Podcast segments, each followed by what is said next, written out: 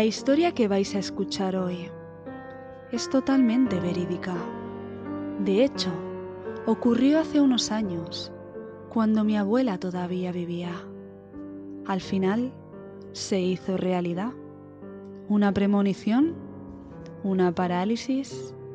Llamémosle como queráis. ¿Queréis oír esta historia?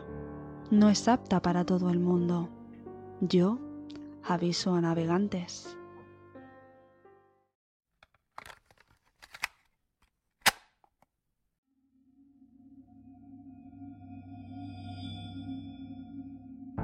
Entro en la habitación del hospital.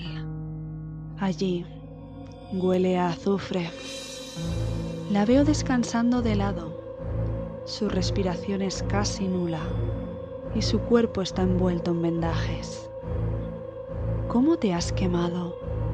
Me pregunto entre lágrimas. Pongo mi mano a poca distancia de su cuerpo y observo cómo sus heridas supuran a través de las vendas. Estas protegen su anciano cuerpo, de pies a cabeza. Parece que no hay nada que hacer por ella. Abuela, le susurro en un intento desesperado de que responda, pero no puede oírme. Está sedada. Su corazón se para y yo rota de dolor, descanso mi alma encima de su pecho. Mis latidos se aceleran cuando me doy cuenta que me hallo llorando encima de una cama vacía. ¿Dónde está? Levanto la mirada y una punzada en el pecho me atraviesa al verla de espaldas junto a la ventana. Retrocedo lentamente mientras ella gira su cuerpo en busca de mí. Sé que no es mi abuela, pues aunque adopte su forma, ya nos habíamos visto antes. Sé que no es ella y sé de sobras qué es lo que quiere.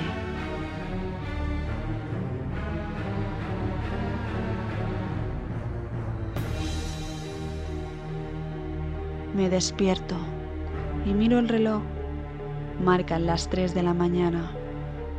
Oigo pasos detrás de la puerta. Esta se abre lentamente. Mis ojos, que aún no se han adaptado a la oscuridad de la habitación, me dejan ver una silueta que avanza muy lentamente hacia mí, recorriendo el borde de la cama y haciéndose notar con su presencia, arrastrando sus uñas por la pared a cada paso que da. Mi corazón se acelera por segundos. Giro mi cabeza para comprobar que él está durmiendo a mi lado. Si se supone que él está tumbado conmigo, ¿quién es la persona que está en mi habitación? Grito, pero no sale mi voz.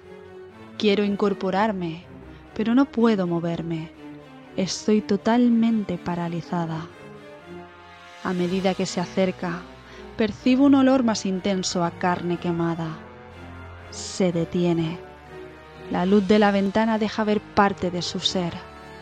Recorro con mis ojos cada centímetro de su cuerpo, sin perder detalle, ansiosa por querer saber quién es y a la vez aterrada por no querer saberlo.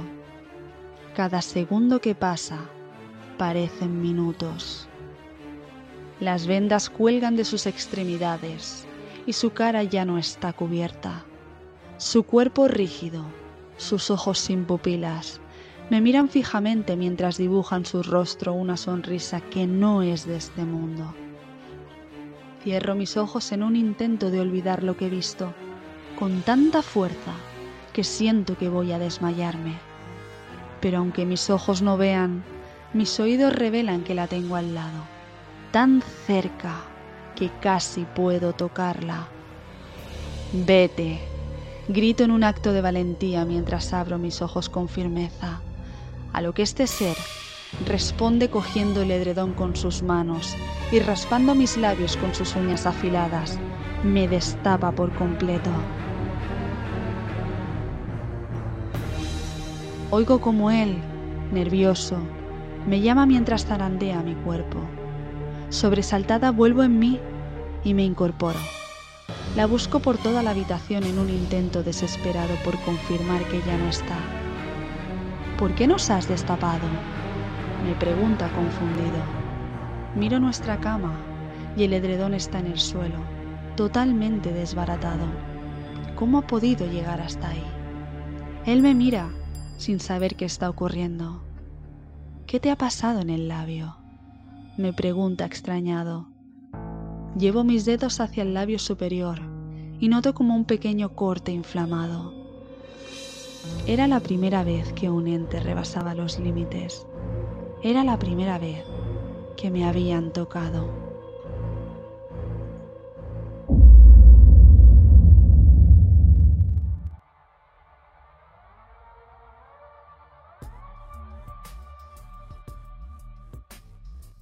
Muy buenas a todos y bienvenidos a este primer episodio de Conversaciones con Lilith.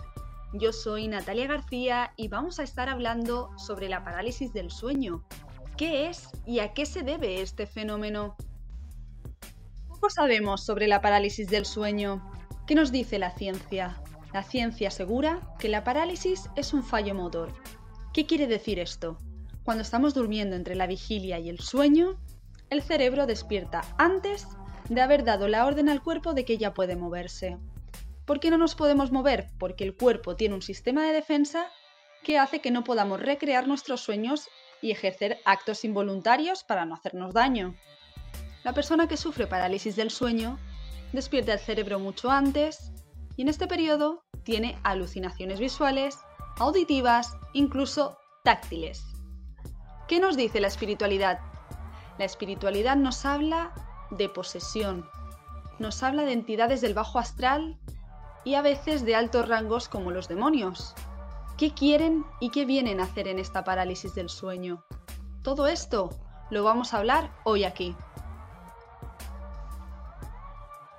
Pero para poder resolver un poco el enigma y darle luz a este tema, vamos a tener con nosotros a tres colaboradoras, que nos van a dar sus experiencias personales y profesionales en cuanto a la parálisis del sueño. En primer lugar, estaremos con Judith Fernández. Ella es amiga mía, artista y tatuadora, con la que vamos a debatir sobre la parálisis del sueño.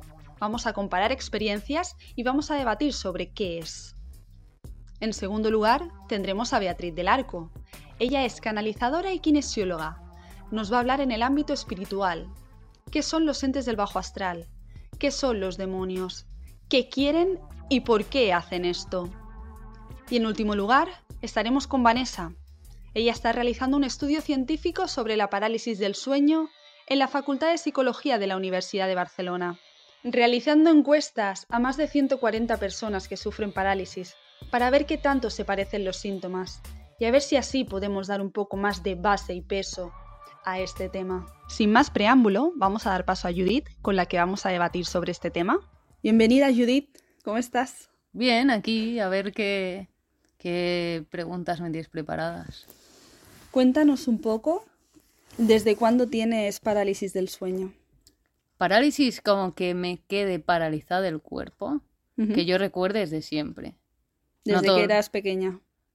Sí, desde que tendría, no sé, seis años o antes incluso, lo que pasa es que no lo recuerdo. ¿Recuerdas tu primera parálisis? ¿La más antigua? Mm, la verdad es que con exactitud no, pero siempre recuerdo que, que soñaba con escenarios así oscuros en los que me quedaba atrapada y entonces aparecía alguien que me cogía entonces yo mentalmente estaba despierta, pero no podía salir del sueño. Supongo que es como una especie de protoparálisis.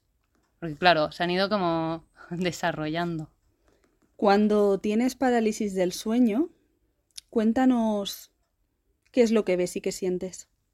A ver, en las últimas que he tenido, lo que me pasa es que en un momento determinado me despierto, yo siento que me he despertado pero no puedo mover mi cuerpo. Entonces entreabro los ojos y veo mi habitación, veo la puerta, veo todo normal, pero de repente aparece una especie de ser que en mi caso son formas parecidas a las esculturas griegas, es decir, que no tienen ni ojos, ni, ni arrugas, ni nada, son como muy lisas. ¿Pero son formas humanas? Antropomórficas, sí. Sí, yo los percibo como humanos. Pero no humanos como, por ejemplo, a ti, sino que es que no, no tienen una cara determinada, no tienen piel. Y nada, y esta figura, incluso a veces son dos, se acercan a mí y me miran, me inspeccionan, como si yo fuera una especie de paciente o algo así, o estuviera muerta, o no sé. El caso es que yo tengo tanto miedo que intento moverme, intento gritar, intento llamar a quien esté en mi casa, pero no puedo hacer nada. Yo sé que existe un vídeo en el que un familiar tuyo te está grabando en el momento que tienes una parálisis y tú eras consciente porque cuando te despiertas, tú estabas viendo todo lo que estaba ocurriendo, pero además de a tu familiar estabas viendo también estas entidades. Sí, bueno, no es que estaban solapados en el tiempo, porque igual fue una diferencia de, yo qué sé, 20 segundos o así. Pero el caso es que yo estaba teniendo una de estas parálisis eh, y recuerdo estar intentando gritar a mi hermana, que es la que grabó el vídeo. Eh, en un momento determinado yo cerré los ojos otra vez, los abrí y estaba mi hermana ahí delante. Y ella, claro, estaba alucinando, porque yo estaba haciendo una especie de movimientos espasmódicos con el pie. Entonces, Podríamos decir que cuando entramos en parálisis del sueño estamos conscientes, no es un sueño como tal. claro, entiendo yo que sí, porque, Tú la estabas viendo a ella. claro, claro, yo estaba... Claro, yo ya, no sabía cuál era la realidad, cuál era la parálisis. o- ¿Te han tocado alguna vez? Que yo recuerde, no. He sentido presión. He sentido presión en el pecho y he sentido presión en las piernas. Pero yo no siento como que hay un ente o un ser o lo que sea que me está tocando. ¿Y olores? No. ¿Nunca has olido nada? mm, mm. Sí que has visto y has oído. Sí. ¿Cuánto pueden durar aproximadamente tus parálisis? No sabría decirte. Para mí es eterno. Pero menos de un minuto, ¿no? Supongo. Supongo. Sí. Cuéntanos qué es para ti la parálisis del sueño, a nivel científico o espiritual. Vale. Mm, he llegado a la conclusión, después de este tiempo, que es una especie de falla en el sistema. ¿Por qué? Porque el cuerpo está em, a nivel de funciones dormido, es decir, que no te mueves, eh, no respiras fuerte, no puedes mover los ojos y mirar hacia los lados y demás, pero tu mente está despierta. Entonces es una especie de estado como entre dos mundos, entre el sueño y la realidad, porque... La teoría científica, Ajá. que dice que el estado entre el sueño y la vigilia es lo que te provoca la parálisis del sueño, para ti es la, la que tiene peso. Para mí es la que tiene peso, sí. O incluso yo lo siento así. Y no hay nada en el ámbito espiritual que te haga decantarte un poco por esa rama. Por lo espiritual. Mm, querría pensar que sí, pero en realidad, en el fondo de mi corazón, no. Pienso que estoy alucinando y que esos entes los crea mi mente. Porque ya que estoy entre... O sea, la cosa aquí es que se está solapando lo que yo estoy percibiendo con mi cuerpo. En, o sea, despierta. Yo estoy escuchando los ruidos de casa, la- el ruido del reloj que se está moviendo, el airecito que entra por la ventana. O sea, yo siento que estoy ahí. Y tu subconsciente te está haciendo... Mi subconsciente aún no está despierto del todo, o sea, mi cuerpo no se ha activado para estar despierto. Entonces, eso da pie a una especie de alucinaciones o sueños que se están transparentando en lo que yo veo con mis ojos entreabiertos. Es decir, que se está juntando dos, una especie de dos realidades. ¿Y por qué entonces todas las personas que tenemos parálisis del sueño vemos las mismas alucinaciones terroríficas? ¿Por qué no vemos enanitos que cogen flores? eso también da miedo, pero no sé por qué no vemos eso. No sé, quiero pensar que es una especie de arquetipo junguiano que nos hace ver a todos formas similares. O sea, no es tan extraño que a todo le demos una forma humana.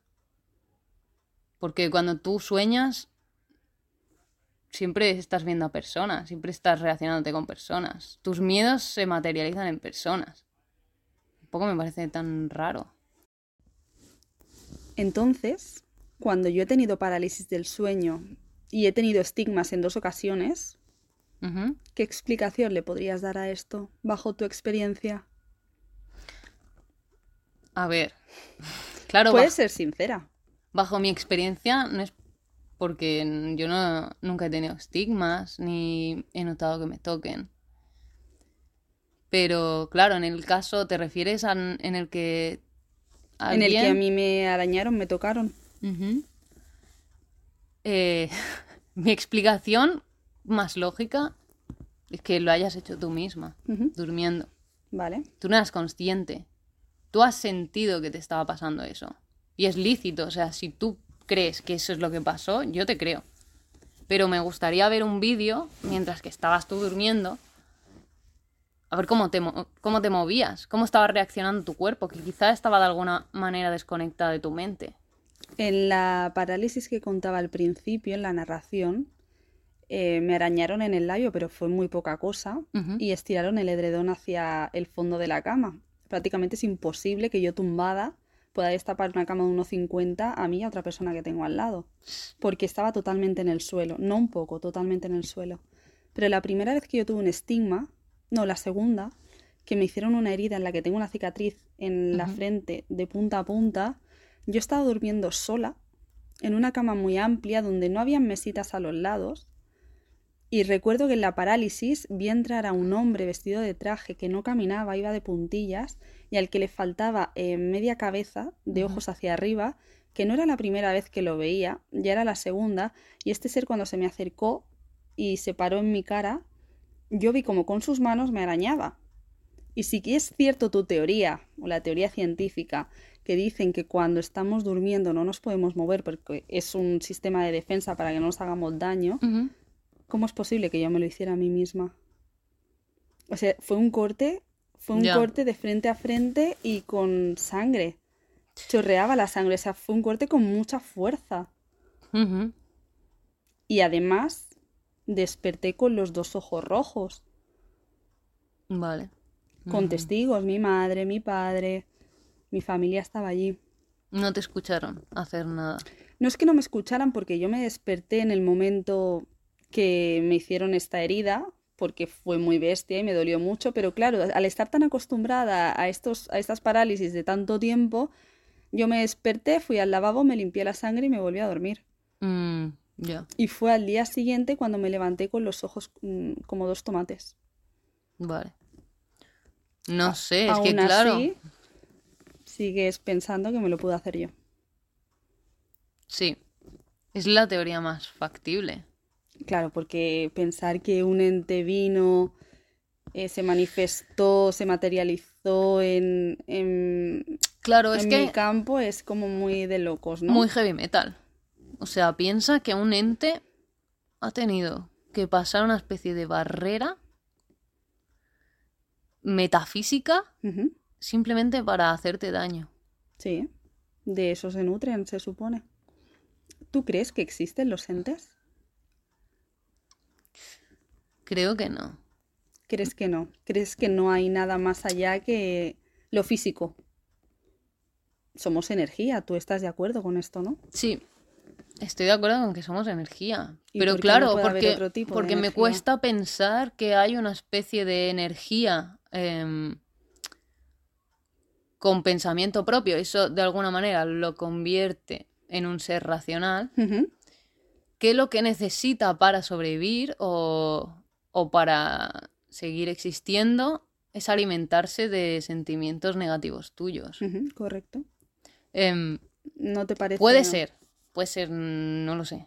Yo no tengo la respuesta, pero me parece te Mm. cuesta, te cuesta afirmarlo. No pondrías la mano en el fuego por ello. Pues no, claro, no. ¿Has tenido Tampoco- algún otro tipo de experiencias paranormales? Paranormales como ver espíritus, em, no sé, ver cómo se movían cosas, etcétera. Premoniciones, ensueños. No, no tan heavy como tú explicas. Tengo lo que yo llamo intuiciones. ¿Qué es para ti una intuición? Que algo va a pasar, esta es una, persona no sí, buena vibración. Sí, es una especie de instinto mm, que normalmente relaciono con mi percepción de las, vamos a llamarlas energías, de otros seres, normalmente seres humanos, porque me relaciono con seres humanos. Y nada, que me hacen, pues no sé, tener una especie de corazonada que me dice, "Mm, por aquí no vayas. Uy, aquí- a esta persona quizá le ha pasado algo traumático. Mm, Ese primer pensamiento que te llega, ¿no? sí, que Eso al- que- dicen que es tu guía, el que te está diciendo. La corazonada es, es esa energía que tú canalizas y que te está diciendo ese mensaje del universo que tú lo traduces a palabras. Claro, es que yo creo que hablamos de las mismas cosas, solo que en idiomas distintos. Es interesante. Sí. Cuando hablamos de entes, o de lo que yo entiendo como ente o demonio o energía, hay una parte de mí que se doblega. Una piensa que sí que son energías con pensamientos propios y a la vez otra parte de mí considera, creo que lo mismo que piensas tú, que esa energía negativa, ese miedo que yo estoy sintiendo en la parálisis, proyecta desde fuera de mi subconsciente a la realidad. No sé si me estoy explicando bien. Bueno, yo creo que eres tú misma que estás proyectando. Tú no Es- entiendes un ente como algo... Lo puedo entender, pero no lo siento. real- O sea, si yo lo pienso, yo cuando veo estos entes tengo, o sea, tengo muchísimo miedo. Estoy flipando de miedo. Me despierto y, y tengo mucho miedo, no sé qué ha pasado. En ese momento tú me preguntas, ¿qué has visto? ¿Un monstruo? Y te digo, sí, he visto un monstruo, un ente, un espíritu, lo que, como quieres llamarlo. Pero luego si me conscientemente pienso en ello, yo siento que yo he proye- proyectado a este ser. ¿Por qué? Porque para mí no tiene sentido que toda su razón de ser sea eh, aparecer en un momento de debilidad mío para atacarme. Bueno, de hecho, en el ámbito espiritual se trata de esto. Los entes se aprovechan de tu baja vibración para poder materializarse aquí. Se nutren de tu mm, mala vibra, por así decirlo, para poder estar. claro. Pero es que, mm, no sé, de alguna manera me parece Un poco peli. un poco peli, que puede ser. Es que yo no, yo no te estoy diciendo que no, pero si me preguntas a mí, ¿tú cómo lo sientes? Mm, siento que mm, es una proyección de mis miedos. ¿No te parece curioso que yo viera en la narración que cuento antes a mi abuela vendada y que luego ella muriese vendada? Sí. Podría ser casualidad, pero hay muchas maneras de morir. Vendada no es una de las más... Comunes. Te lo recuerdas con exactitud. Sí, sí, claro que lo recuerdo con exactitud, madre mía. Y estaba vendada de la misma manera que la viste luego en el hospital. No, ella en, el- en mi parálisis estaba vendada de arriba abajo y cuando ella falleció estaba vendada desde los pies a la cadera. Vale. No lo sé.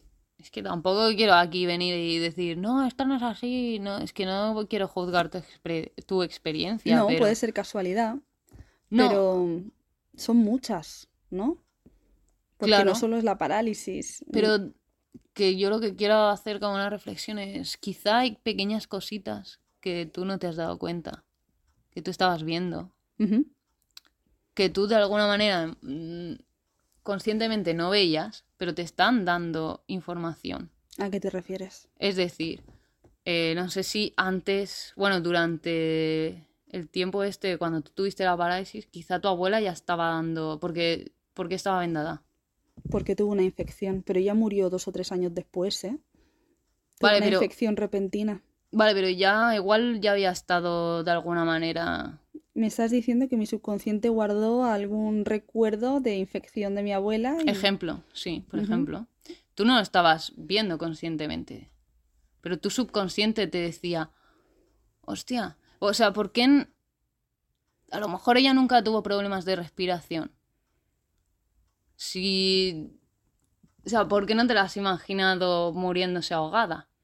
Sino que te la has imaginado me muriendo... estás diciendo que en algún momento yo la vi con alguna infección en la pierna Posiblemente. o algún vendaje que me hiciera... Claro, es ser una especie de mentalista Ya te puedo decir inconsciente. que no, que en esto no pasó, Vale. pero podría ser una explicación lógica, sí, que guardara el subconsciente. Incluso de pequeña. Podría haber guardado un Claro. Que ahora no recuerde Hmm, y mi subconsciente me lo hace sacar en el Por momento. ejemplo. Vale. ¿Has visto alguna vez animales en la parálisis? Yo no. He oído. ¿Has oído? He oído, sí. ¿Qué has oído? Una gaviota. Porque resulta que yo estaba. Una vez que yo estaba en la playa. En la playa en un tiempo mm, similar a 1900. Yo qué sé, 1920, 1900 algo. ¿Qué pasaba? Pasaba que yo estaba tirada en la playa, no podía moverme y se acercaban a mí. Es que siempre, para mí es repetitivo. Yo estoy eh, paralizada en el suelo, o como muerta, o enferma, o no sé qué me pasa, y se acerca alguien a mí a ver qué me, qué, qué me está ocurriendo, o si me muevo, o qué Parece como una abducción alienígena, ¿no? Algo así. podría ser. ¿Te ríes? Entonces, sí, es gracioso. ¿No te parece? Em, se acercan a mí una señora vestida de, Época. de época, con un paraguas y todo, y su hijo pequeño que lleva un, un traje de baño de estos antiguos a rayas, con pantaloncito y manga corta. Y el niño, claro, con intención así de, de acercarse a mí. La madre le para. Y dicen algo así como, mamá, ¿qué le pasa a, e- a esa persona? Es que tampoco sé cómo me llamaban, ¿no? Y la madre decía, no la toques, no la toques. Eh, y O sea, eras como peligrosa para ellos. claro, Es que esto no suele pasar en las parálisis, ¿eh? no soy peligrosa, es como, ¿qué, co- qué cojones es eso, no? No sé si se pueden decir tacos, pueden pero decir. claro. Em, ¿Qué narices es eso? ¿Por qué está...? Es que de alguna manera es como si yo hubiera pasado de la, re- de la realidad a otra. Y entonces ¿No podría ser una transición de sueño a otro? podría. ¿Por qué era una parálisis y no un sueño para ti? Porque tú te estabas viendo en la playa, No, es que yo no me veo a mí misma, yo siento que estoy ahí. pero tú sentías que estabas despierta. No, Entonces no es una parálisis. ¿por qué? O sea, sí, claro, o sea, en, la, en mi realidad estaba despierta. Vale. Pero en la suya, o sea, en la que estaba en el sueño, no. O sea, en la playa yo no estaba despierta. No podía moverme ni en una realidad ni en la otra. O sea, tenías como un doblete, Sí. como Y- dos realidades paralelas. Sí, yo escuchaba la... Sí, yo escuchaba la arena, cómo se movía. La gaviota. La gaviota, se posa una gaviota a mi lado y grita en mi oído. Y te juro que en ese momento te hubiera jurado y perjurado que estaba a mi lado. Nos estamos riendo porque acabamos de ver un vídeo de una gaviota muy graciosa aquí y la gente se va a pensar que estamos locas. Sí, lo Me estábamos está pero- recordando.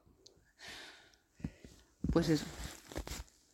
Hablando de animales, yo te quería contar que una vez, ya hace bastantes años, en la que tuve una parálisis, estaba sola en la cama y de repente oigo los pasos como de unos, unas patas, de dos patas. Y cuando miro hacia la puerta, la puerta estaba totalmente cerrada, pero no está anclada de todo al suelo, o sea, entra eh, la luz. Y la proyección que había en el suelo eran de unas patas de cabra que, que andaba a dos patas.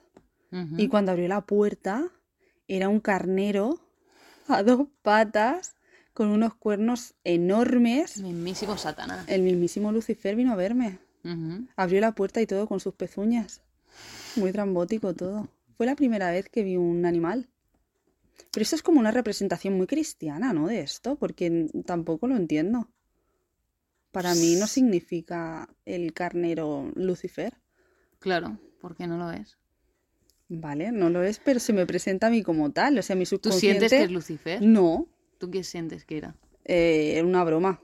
Una O broma sea, porque yo en esa parálisis no tuve sueño, porque yo no lo asocio como al maligno encarnado en un carnero. O sea, a lo mejor eh, Era un personaje ficticio. ese ente quería hacerme ver lo que me dio risa en esa parálisis.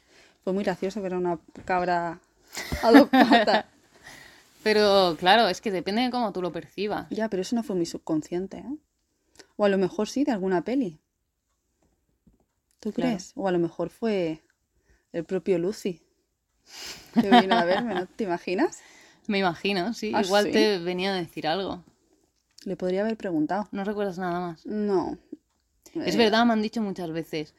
em, cuando te pasan esas cosas, ¿Sí? em, ¿Quién en vez de ponerte dice? nerviosa, ¿Quién te lo dice? por ejemplo, mi madre, que también ha tenido experiencias de estas, me dice, en vez de ponerte nerviosa, tener miedo, intentar gritar, relájate. Y ese miedo, esa- ese personaje que percibes como tan oscuro y siniestro, se tornará de alguna manera más apacible, ¿no? Más... cambiará forma, y será más... em, ¿Cómo se dice esto? Em, Menos agresivo, sí, más luz. sí. ¿En Entonces tú podrás hablar con él y decirle, ¿qué, qué, qué pasa? ¿Qué, o sea, ¿qué me quieres decir? Ella cree que a lo mejor es, es un otro tipo de energía que se está camuflando en algo, Por ejemplo, sí, no al sé, que puedas habría- ayudar, con el que puedas hablar. Quizás, pero claro, eso no significaría que es un ente, sino una especie de... Bueno, sí, ente. Energía, Sí. ente, llámale como quieras. Sí, atrapada de alguna manera o que necesita, no sé. ¿Lo has probado alguna vez? No, aún no he tenido el gusto. Vamos a traer a tu madre al programa Hay para que que, nos traerla. lo cuente. Sí. Bueno, Judith, agradecerte que hayas estado aquí en el programa con nosotros. Gracias por contarnos tu experiencia y esperamos que estés aquí debatiendo otros temas. Muchas gracias, Natalia. Ha sido un placer. Cuando quieras, me vuelves a invitar. Interesante el debate que hemos tenido con ella. De hecho, es la única que a veces me hace dudar de mis teorías, pero luego recuerdo todas las experiencias que he tenido y pienso, es que no puede ser, Natalia, ¿no? Tu realidad es la que es y tú sabes lo que has vivido. Y en el fondo, bueno, es eso, ¿no? Tu parte de ego, la que quiere buscarle lógica a todo para, pues, supongo que supervivencia. En el fondo es más difícil vivir con algo que no entiendes y buscarle una razón a todo. Es esa parte mental que necesitamos un poco para sobrevivir en el día a día. Vamos a hablar ahora con Beatriz del Arco, que ella es canalizadora y terapeuta, kinesióloga, con la que he tenido el placer de hacer terapia, de buscar eh, respuestas y con la que vamos a hablar sobre la parálisis del sueño en su ámbito, en el ámbito espiritual. Vamos a ver qué nos cuenta. Buenos días, Beatriz, ¿cómo estás? Buenos días, Natalia. Pues muy bien, como en casa contigo. Así que imagínate. Para los oyentes que nos están escuchando, que no saben o no pueden interpretar qué es ser canalizadora, quiero que nos expliques un poco cuál es el concepto que tú tienes como tal. Vale.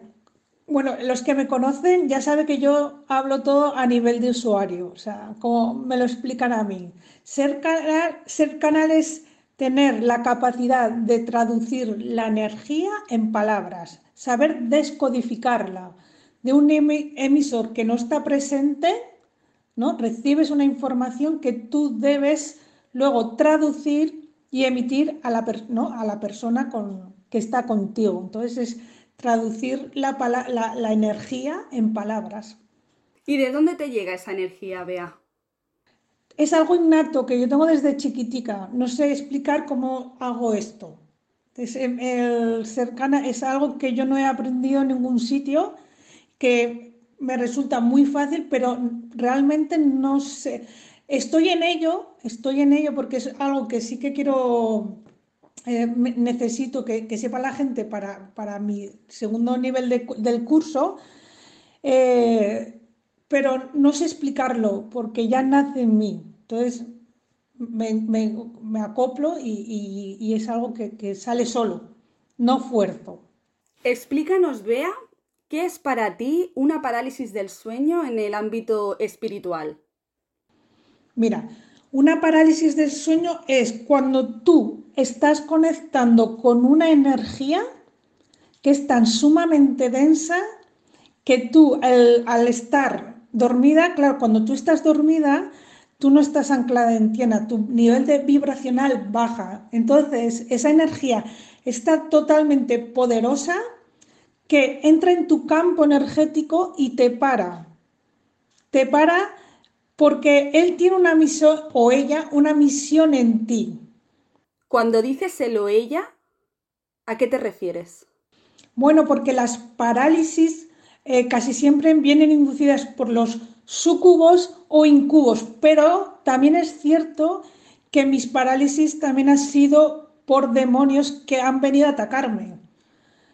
Pero cuando hay una connotación sexual, es el sucubo o el incubo quien em, hace que te haga esta parálisis. Podríamos decir que en una parálisis eh, pueden haber incubos o sucubos, que son estos demonios o entes del bajo astral que vienen con una, podríamos decir, eh, intención sexual. Se nutren del elixir, de la energía sexual de la persona. Y además, en una parálisis también pueden haber demonios. Claro, entonces si tú estás en un momento de tu vida donde hay mucha oscuridad, mucho enfado que tú no puedes gestionar desde tierra, eh, puedes ser atacada por estos demonios o entidades de menor rango, ¿vale? Que bueno, es un poco lo, lo que a mí en mi edad de 15, 16 años eran más demonios, ¿no? Estaba en plena desorbitada totalmente, entonces daba paso a esas entidades que el no gestionar tu canal hace que tengan tal poder sobre ti que hagan contigo lo que quieran. Bueno, aparecen cuando, como yo digo, aparecen en un momento de mi vida que prefiero estar con demonios, entidades y oscuridad que asumir mi responsabilidad y ver lo que no estoy haciendo en tierra, ver algo tan doloroso que me duele tanto en tierra que no tengo las herramientas para pasar a la acción y poder reparar. Entonces, como hay, como yo digo, eh, el mundo está lleno de muchísimo enfado. Preferemos estar enfadados y eso supone estar enfadados y que todo tu campo energético se abra y ahí das paso a la luz, pero a la oscuridad también que indagar de dónde viene ese, de dónde viene ese enfado y, poder repararlo. O sea, podríamos evitar tener parálisis del sueño si nos hacemos responsables de, nuestras obligaciones aquí en tierra, ¿no? En el mundo terrenal.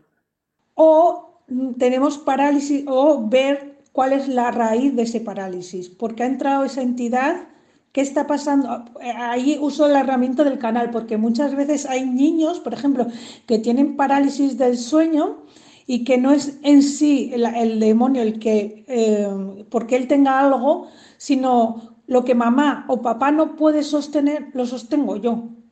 Y le entra. Entonces, eh, sí.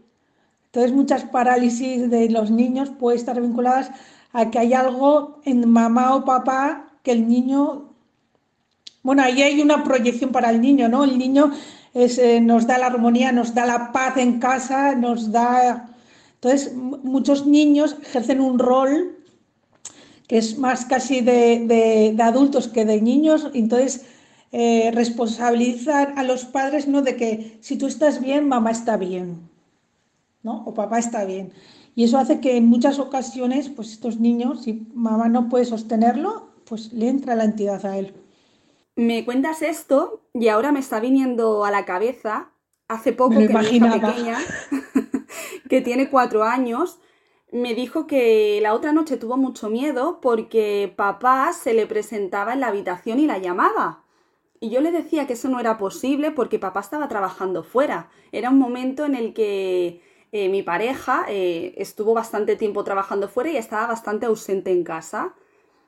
Entonces ella lo veía por la noche y me decía, mamá, no me puedo mover, pero él me llama.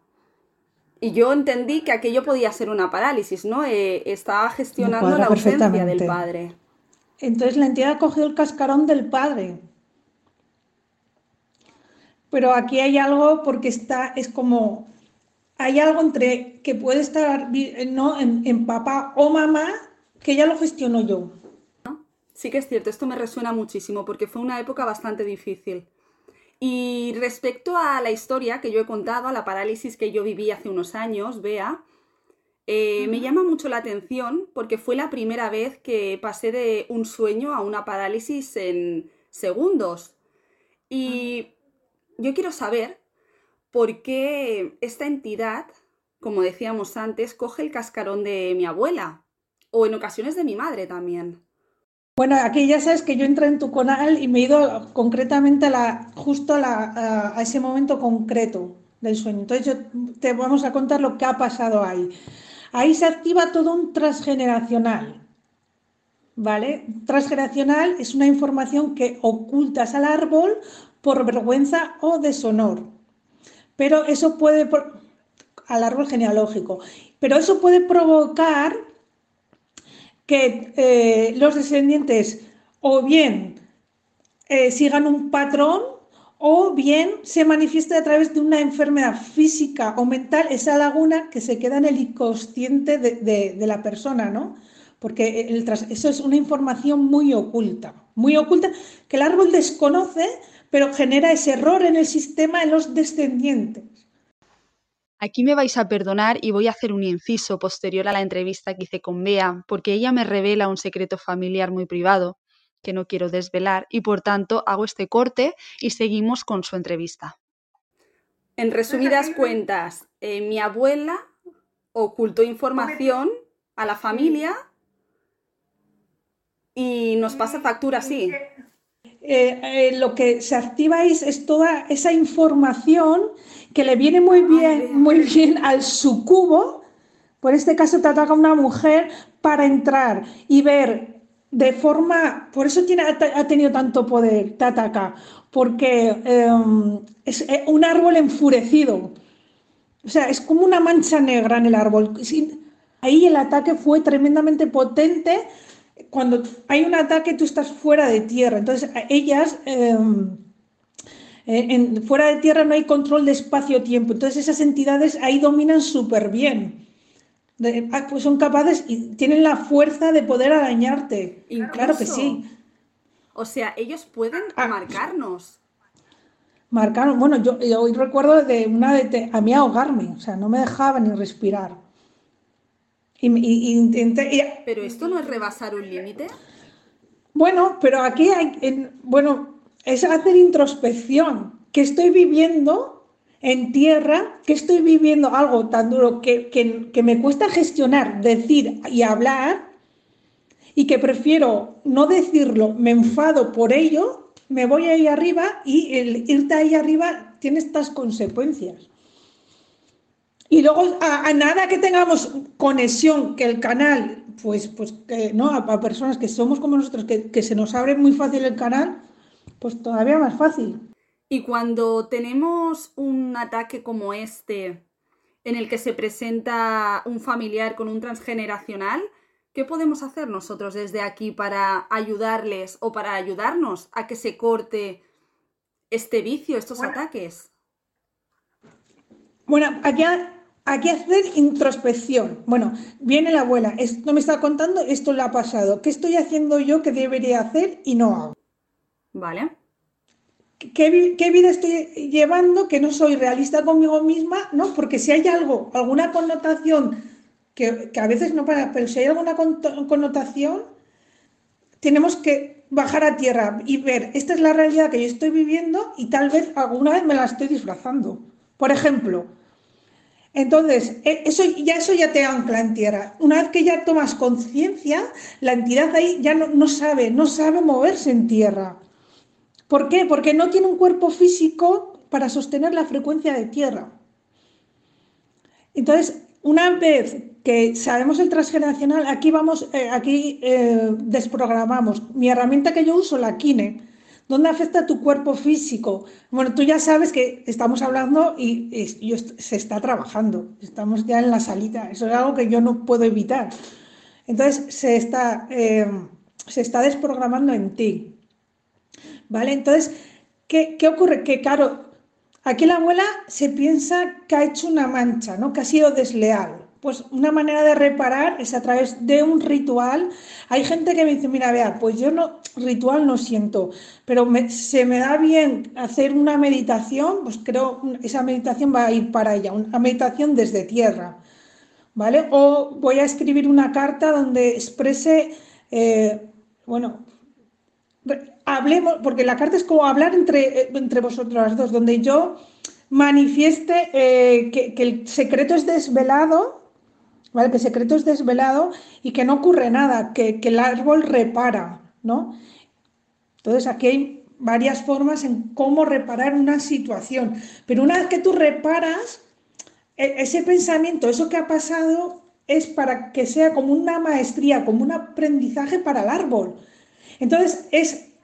me está viniendo una, una pregunta a la cabeza. ¿Qué pasaría si yo cometo lo que ella considera un error. Pues no es lo mismo tener un árbol no religioso que, bueno, tendrías que reparar, ahí habría que ver qué te están diciendo las ancestras y los ancestros, que a uno religioso. Es que estás en pecado, estás para ellos es estar en pecado ante Dios. Entonces aquí se hace toda una desprogramación y sobre todo se quitan todos los votos asociados con estas creencias porque estás llena de votos, de sumisión y lealtad. Si los ancestros son religiosos, aunque yo no lo sea, pasa factura. Claro, una cosa es lo que tu consciente te diga no eres, pero otra cosa es lo que tú tienes de árbol. Date cuenta que nosotros está toda la información de nuestro árbol. Entonces, eh, por eso somos la oveja negra, Venimos a reparar el árbol. Ella. Esto siempre me lo ha ella. venimos a reparar, pero una, una cosa es lo que tú pienses, pero otra cosa es tu programación. Si tú, por eso el pecado tiene, o sea, perdón, lo que tus actos tendrán una intensidad, más intensidad o, menos dependiendo de la carga que tú llevas. Porque hay personas que, yo qué sé, pues de repente están casadas y, hacen su vida con una pareja de su mismo ser y no pasa nada.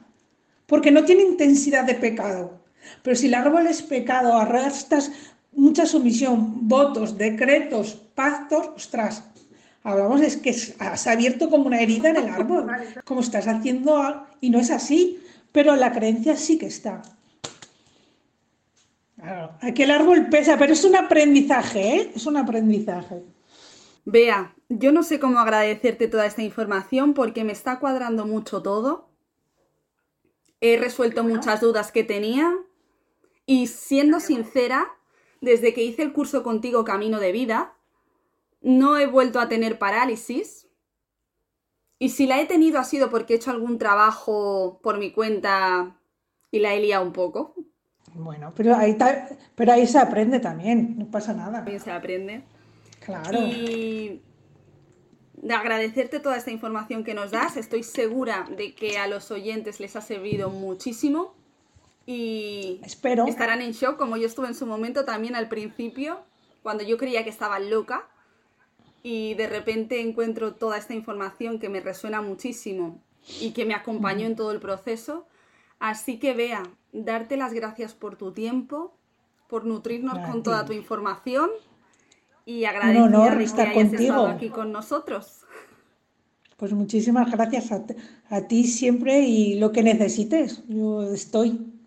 Gracias, Bea. Un besazo. Un beso. Bueno, menuda la entrevista con Beatriz. Yo es que cada vez que hablo con ella me quedo más en shock porque no sabéis la de información que ella me ha podido dar para que yo pueda transmutarlo aquí en mi vida terrenal y llevar a cabo aquellas heridas que tengo que cerrar. Y mi parte de ego siempre me dice, pero es que ¿cómo lo puedes saber? Si no nos conocemos. Si ella no puede saber toda esta información, pero luego haces terapia y ¡zas! En toda la boca, como yo le digo. En fin, Beatriz es una bestia parda de bestias pardas en este ámbito. Yo estoy deseando aprender con ella porque, para los que no lo sepáis, Beatriz tiene una academia en la que está trabajando para enseñarnos a canalizar, a sostener nuestro canal desde tierra, importantísimo. Que luego en este mundo espiritual hay veces que nos vamos un poco a Narnia y nos gusta mucho quedarnos allí y luego hay que poner lavadoras y atender aquí gastos y hijos y se nos va el santo al cielo. Por último, vamos a dar paso a Vanessa, que nos va a hablar un poco de la base científica de la parálisis del sueño, que también está bien tener otro tipo de información, no todo el mundo va a tener eh, en sus bases de creencias la espiritualidad, hay que ser un poco dual, quizá, o, no, no lo sé, cada cual que en su realidad haga y deshaga como considere. Así que vamos a darle paso para que ella nos cuente mm, qué opina sobre la parálisis y cómo funciona en el ámbito científico. Buenos días, Vanessa. Hola, buenos días, Natalia. Cuéntanos un poquito sobre tu estudio sobre la parálisis del sueño que estás realizando para la Facultad de Psicología. Pues sí, verás, eh, este estudio está centrado en las personas que han experimentado parálisis del sueño alguna vez en su vida o eh, que siguen experimentando con cierta recurrencia.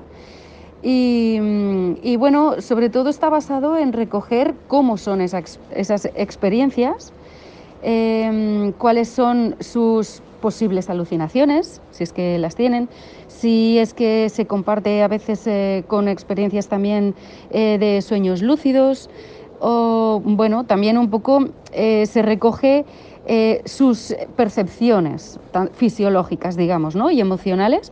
Y, bueno, y también pues en el cuestionario también se, espera un poco la recomendación de estrategias que cada persona haya podido encontrar o que aunque no les haya funcionado, crean que pueda funcionarles a, otras personas. Estrategias un poco pues para vivir la experiencia un poco más eh, agradable, si es que no lo es, porque hay algunas experiencias que, los participantes nos han comentado que realmente pues, han sido agradables. recogéis, datos porque actualmente no hay un diagnóstico como tal en la parálisis del sueño, no hay ni medicación incluso. Eh, la gente o el paciente va al médico, le, le cuenta su experiencia y no hay nada que hacer. Exacto. A ver, em, realmente es, eh, actualmente eh, se considera un trastorno del sueño, una parasomnia, y, desde la eh, base científica sí que se, están, se, realiza, se ha realizado algún estudio donde se le busca la explicación a nivel fisiológico de, las eh, posibles razones por las que se puedan producir alucinaciones en el caso de que se produzcan, o otras experiencias como lo que sería el out of body experience, que sería el, hecho de, verse a sí mismo en, la cama, en la habitación o, desplazarse. Eh, todo esto realmente es, se ha hecho un estudio muy reciente, un tal investigador un en 2018 pero, pero falta mucha base científica para poder encontrar explicación más bien, pues eso, ¿no? con una base rigurosa y minuciosa. Entonces, em, ha habido quien también ha, propuesto alguna, algún eh, fármaco, eh, porque muchas veces se relacionan estas experiencias eh, con, bueno, con serotonina y con partes del cerebro específicas, y entonces han buscado, pero ya digo, faltan ensayos clínicos em, donde se, pueda argumentar que realmente existe esa base fisiológica para poder proponer un fármaco mm, eh, que sea realmente eh, útil. Básicamente se están centrando en inhibidores de, serotonina, pero ya te digo, está todo eh, muy pendiente de acabar de, investigar y de probar y experimentar. Porque cuando un paciente va al médico, que entiendo que va al médico de familia, ¿este lo deriva al neurólogo? Bueno, hay quien lo deriva al neurólogo y muchas veces se deriva, pues eso, a las unidades de unidades del sueño, de trastornos del sueño. Mm, a ver, mm, vamos a ver. Eh, eh, antiguamente, sobre todo, ahora quizá no tanto, pero antiguamente se asociaba mucho a, mm, situaciones emocionales o, trastornos eh, mentales, como la esquizofrenia, por ejemplo. ¿no? También en muchos casos se, se ha encontrado relación con la narcolepsia. Entonces, claro, yo creo que el problema está en que no hay nada definido. Eh, es un poco en función de, cómo pueda la persona explicar su experiencia a su, a su doctor de referencia, doctora. Em, a partir de ahí también el, eh, propio em, científico, bueno, médico, o eh, realmente se mueve un poco en función de lo que, incluso de lo que él ha podido escuchar, pero no hay, no hay una línea por la que seguir. Exacto, no, de momento no, lo está, no está definido. Sí que existen, ciertamente, em, eh, sí que hay, una, hay una, terapia que se utiliza, pero que es de, relajación y de, y de meditación. Em, también hay quien utiliza la hipnosis, pero claro, al final son, digamos, alternativas que los médicos mm, eh, eh, no, no, no, tienen una base científica como para proponerlo como un tratamiento a seguir. Entonces, eh, muchas veces puede ser como una recomendación o que incluso la persona pues busque esas alternativas. En los formularios que has recogido, eh, recogiendo datos de las personas que lo sufren, ¿hay alguna similitud muy exacta que todos digan, nos pasa a todos esto? Bueno, sobre todo la sensación de miedo, porque es bastante común encontrar que, efectivamente se experimentan alucinaciones en muchos casos, visuales, auditivas, sobre todo estas, eh, pero también existe mucha sensación de ahogo, um, depresión, entonces son eh, incluso dentro de las visuales a veces son definidas, porque hay quien explica a lo mejor que puede ver los elementos de la, habitación, pero hay quien explica que solo ve sombras o incluso como si fueran eh, seres extraños. Entonces, o la sensación de que alguien les quiere como atrapar. Entonces, en líneas generales, ¿eh? no todos los casos, pero en líneas generales sí que hay bastante similitud en, en estos eh, aspectos o sonidos extraños. Entonces, Claro, al final la sensación es de miedo, eh, de, no saber qué está pasando, por qué está pasando y, la sensación de que algo malo puede pasar. Entonces, em, ese es el aspecto más común en general. Eh, también mm, es, en general se ha visto que son mayoritariamente mujeres y muchas de las veces, porque una de las preguntas que, teníamos, eh, que tenemos en el, cuestionario es el hecho de que em, si lo asociaban con algo, eh, con qué creían, con qué creían que podían relacionar, eh, experimentar parálisis del sueño. Y en general también, en general ya digo, em, es también con situaciones de estrés, situaciones de nerviosismo. Pero bueno, luego encuentras situaciones también en diversas. ¿eh? Y así como... Sí, que justo en mi caso fue al contrario. ¿Recuerdas que antes de, hacer este estudio estuvimos hablando y yo justo en el momento que estaba embarazada y que tuve eh, a mis niños muy seguidos y demás, que fue un momento de mucho estrés, de poco dormir, fue justo esa época donde no tuve ninguna. Fue al revés, ¿no? Es, es curioso. Es sí, y de hecho, así como te digo que en general de las personas que han participado en el cuestionario tienen esta sensación de miedo, existe un porcentaje, no muy grande, pero, lo pero está, de que realmente lo viven como una experiencia agradable. Y, incluso hay quien aprovecha pues para vivirlo como, como un momento eh, personal, eh, mm, un momento como un regalo. ¿El cómo? ¿El cómo? Como un regalo divino. Sí, sí, sí, sí. lo llevan a una experiencia espiritual y agradable y que y realmente, bueno, pues mm, disfrutan de esa experiencia. Pero eh, es así, que, hay personas, pero, pero bueno, no es, realmente no es la mayoría, ¿eh? es un porcentaje pequeño. A mí me da curiosidad porque antes me has hablado de las experiencias de fuera del cuerpo, de verse fuera, Y en el mundo espiritual sí que es cierto que esto sí que se diferencia. Una cosa es la parálisis del sueño y otra cosa es un viaje astral. No, no está relacionado en el mundo espiritual. Yo, por ejemplo, he vivido las dos experiencias desde muy pequeña y sí te puedo decir que cuando he hecho un viaje astral soy consciente y no es mi caso, pero sí que sé de gente que ha tenido viajes astrales y ha podido, eh, esta es una historia verídica, ¿eh? viajar a otro punto y leer eh, algún título de un libro o alguna cosa en especial que tuvieran en otra casa y luego eh, dar el dato verídico. Era cierto, o sea, era como muy real, ¿no? Ah, se ha desplazado, ha ido a, a casa ajena, ha visto algo en concreto y luego lo ha corroborado. También podría ser casualidad bajo el punto de vista psicológico.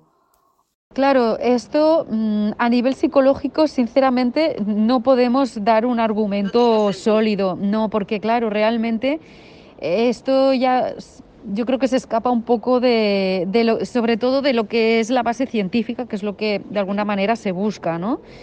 Em, esto sí que, claro, realmente son experiencias ya que, se escapan, que se escapan de lo que se puede demostrar, ¿no? Vanessa, referente a la narración que he hecho al principio del podcast en cuanto a mi experiencia con la parálisis en la que se supone que me arañaron y me hicieron una cicatriz, ¿Qué respuesta me puedes dar en base psicológica para que yo pueda entender que quizá no fue ese ente al que yo creía haber visto y que pudiera ser yo? Porque sí que es cierto que cuando tú tienes una parálisis del sueño tú te quedas inmóvil, no te puedes mover y a nivel funcional tampoco, porque se supone que estás que tu cuerpo te deja quieto para que no puedas hacer actos involuntarios. Este arañazo, ¿cabe la posibilidad de que me lo pudiera hacer yo misma? A ver, em, realmente es eh, lo que te decía, todo está en base de, eh, se tiene que estudiar, pero realmente es, lo que tú misma has dicho, ¿no? Eh, lo que sí que está estudiado de las parálisis del sueño es de que hay una, una desincronía, digamos, entre lo que es la ejecución motora y lo que es la información sensorial del cuerpo. Entonces, esto es lo que puede provocar estas distorsiones entre la, imagen corporal y, el tiempo en sí, ¿no? Entonces, con eh, la situación mm, de, parálisis del sueño, que se está en un estadio REM del sueño, realmente hay una parálisis motora, pero también existe la posibilidad de que, y así eh, lo hemos eh, eh, comprobado con algunas de las em, experiencias que nos explican los participantes del cuestionario, hay personas que de hecho una de sus tácticas, una de sus estrategias es comenzar a mover algún dedo del pie, de la mano, y ¿esto qué puede significar? Que claro, que cabe la posibilidad de que sí que pueda haber un movimiento involuntario dentro de esa fase de parálisis motora cabría la posibilidad. Pero ya te digo, no hay una investigación específica, concreta, rigurosa, que, nos pueda servir de, argumento sólido para, darte una explicación a, a esta pregunta.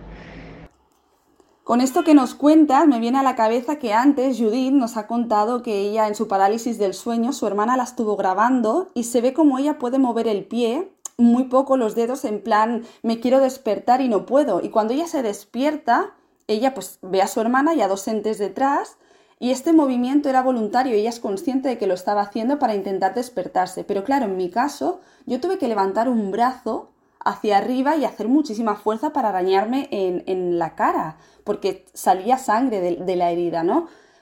Bajo mi punto de vista, ¿no? Una cosa a lo mejor es poder moverse un poquito, pero levantar el brazo y hacer tanta fuerza, Vanessa, ¿Es probable? Claro, a ver, mm, ya te digo, mm, no, puedo darte una respuesta con certeza, pero ahora mismo me viene a la cabeza eh, una de las experiencias que, que, explicaban los participantes, en que, por ejemplo, se había caído de la cama. Claro, aquí ha tenido que ejercer mucha fuerza porque se ha tenido que mover, mm, porque realmente para caer de la cama, ¿no? Es mover todo el cuerpo. No lo sé. Em, ¿Cabe la posibilidad? Sí. ¿Qué es la explicación más eh, probable? Mm, no lo sé. Ahí ya no, no puedo responderte 100% segura. pues en principio eh, nos ha servido muchísimo tu testimonio. Eh, nos has dado muchas bases científicas para las personas que lo están sufriendo y quieren encontrar una respuesta con una base más sólida y no tan espiritual, que no todo el mundo lo comparte, eh, no todo el mundo es tan espiritual.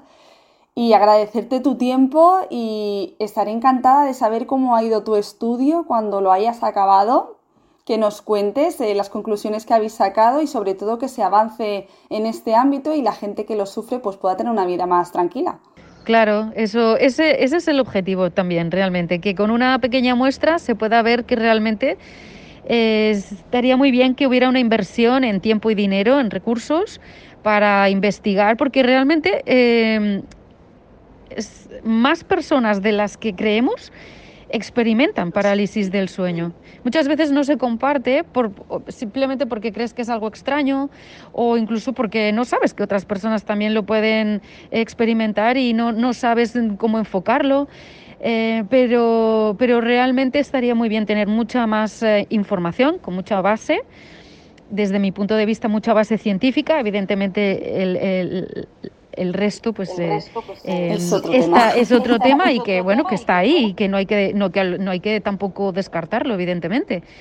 Em, y que sería muy interesante pues eso que, que, se invirtieran recursos en investigar más porque es eso porque mm, iría muy bien tener recursos para poder hacer frente a las experiencias o, si hubiera incluso la manera de, de, de pararlas en quien quisiera no quien no quien lo disfrute nada pero estaría muy bien, la verdad es que sí, a ver si a ver qué logramos finalmente con todo esto. Ojalá que se encuentre algo, Vanessa. Agradecerte tu tiempo y un abrazo muy fuerte. Gracias, Natalia. Gracias, un abrazo. Hasta luego.